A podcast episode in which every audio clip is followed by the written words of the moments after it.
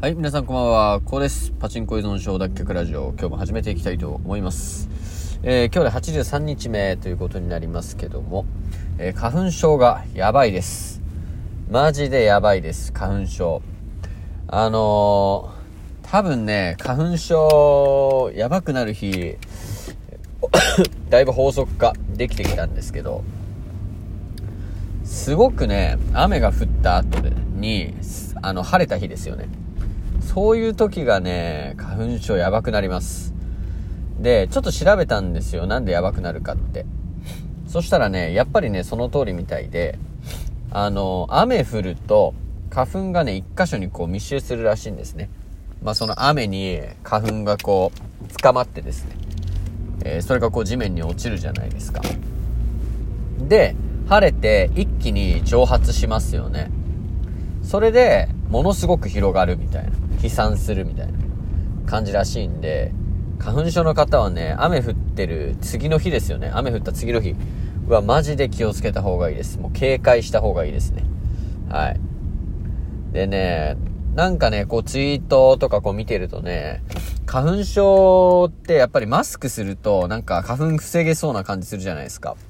でもね、意外とね、こうマスクってしない方がいいみたいですよ。はい。なんかね、耳に秘密があるらしいです。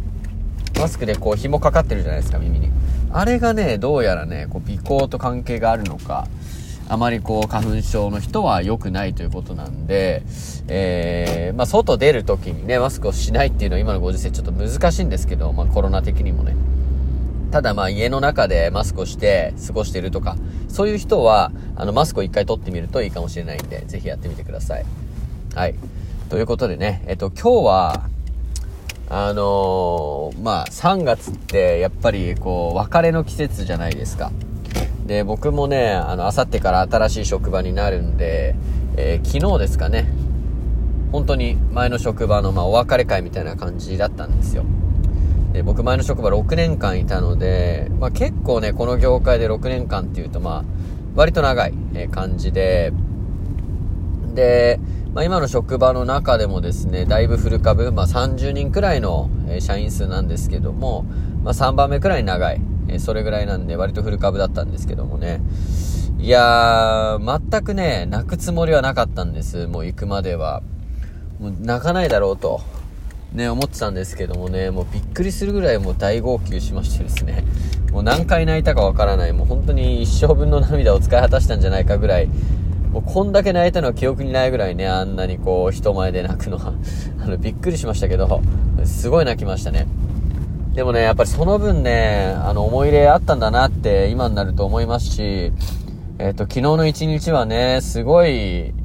あの、本当に同僚にたくさんね、声かけてもらって、えー、こんなに感動した一日っていうのはね、もう結婚式以来だなって思いました。もう本当に手紙もたくさんもらいましたし、まあ、いろんなね、こう記念品とかもらって、うーん、もう帰ってからもね、ずっと余韻に浸ってビール飲んでましたので、いやー、最高の一日だったなっていうふうに思います。で、こうね、不思議とね、そういうなんかいい別れ方をすると、ものすごいね、こう殻を破れたような気持ちになるんですよね。あの、人って、性格って僕自分で決めてると思うんですよ。で僕結構アドラー心理学っていう心理学が好きでアドラー心理学では性格っていう表現を使わないでライフスタイルっていう表現を使うんですね性格のことでつまりライフスタイルって自分で決められるじゃないですか。自分がこういうライフスタイルを取るって決めたらその通りに生活すればいいだけなんで、えー、決められますよね。でそれと性格は同じってもうイコールだっていう風に言ってるんですよ。つまり性格って結局自分が作ったものだっていう風な考え方なんで、まあ、例えばね、あの、目立ちたいっていう風に思う人って結構多いと思うんですよ。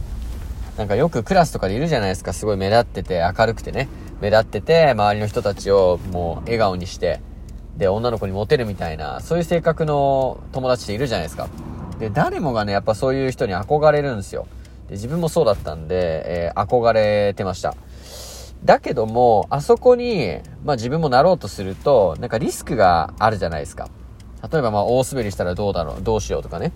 まあ、そもそもそういう目立ってるやつは別に大滑りするとかって全然考えてないと思うんですけど、まあ、なってないね、人からすると、まあ、滑ったらどうしようとか、まあ、それきっかけで嫌われたらどうしようって考えるわけですよ。そうすると、別に目立たなくてもいいかなっていう思考になって、こう、ちょっと内向的になるみたいなね。えー、そういう、まあ、発想で、えー、みんなね、こう目立とうとしないと思うんですけども、えー、そんな感じでですね、まあ、性格っていうのは結局自分で作ってるんですよね。あの、結局無理だから、えこうなろうみたいな感じなんですよ。えなので、僕は変えられると思っていて、まあ、昨日ね、その職場の別れ会とか終わって、いろんな人に声かけてもらって、まあ、ありがとうって言葉をたくさんもらったら、何かね、こう、吹っ切れた感じがあってですね、まあ、本来、えー、自分は、あの、もっと明るく生きたい、えー、アグレッシブに生きたい、みたいな願望がある中でね、いろんなこう、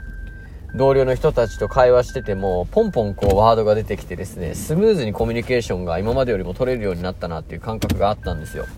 なのでね、なんかこう別れ方って、えー、自分を変える力があるなってすごい思うし、まあ、このね、あのー、力をね、こう原動力として、また4月からもうあさってから新しい場所なんですけども、そこではね、新たな自分で、新たなライフスタイル、新たな性格ですよね。で、あの、挑戦しようっていう気持ちに今慣れてます。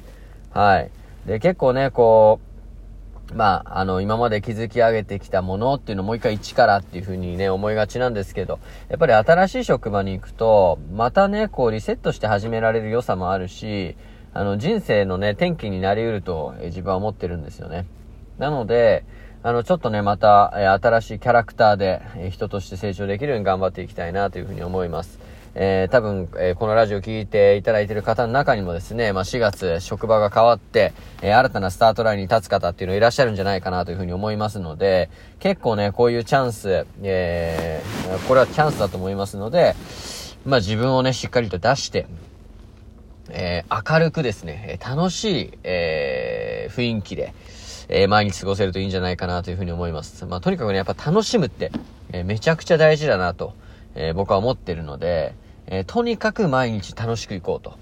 もう言葉に出してですね。で、それを行動で示していけばですね、え、必ず毎日っていうのは素敵なものになっていくと、え、思います。えー、僕もこういう思考に変えてから本当に毎日楽しくなりましたので、もうどんどんどんどんこう運が寄ってきてですね、えー、もう本当相乗効果じゃないですけど、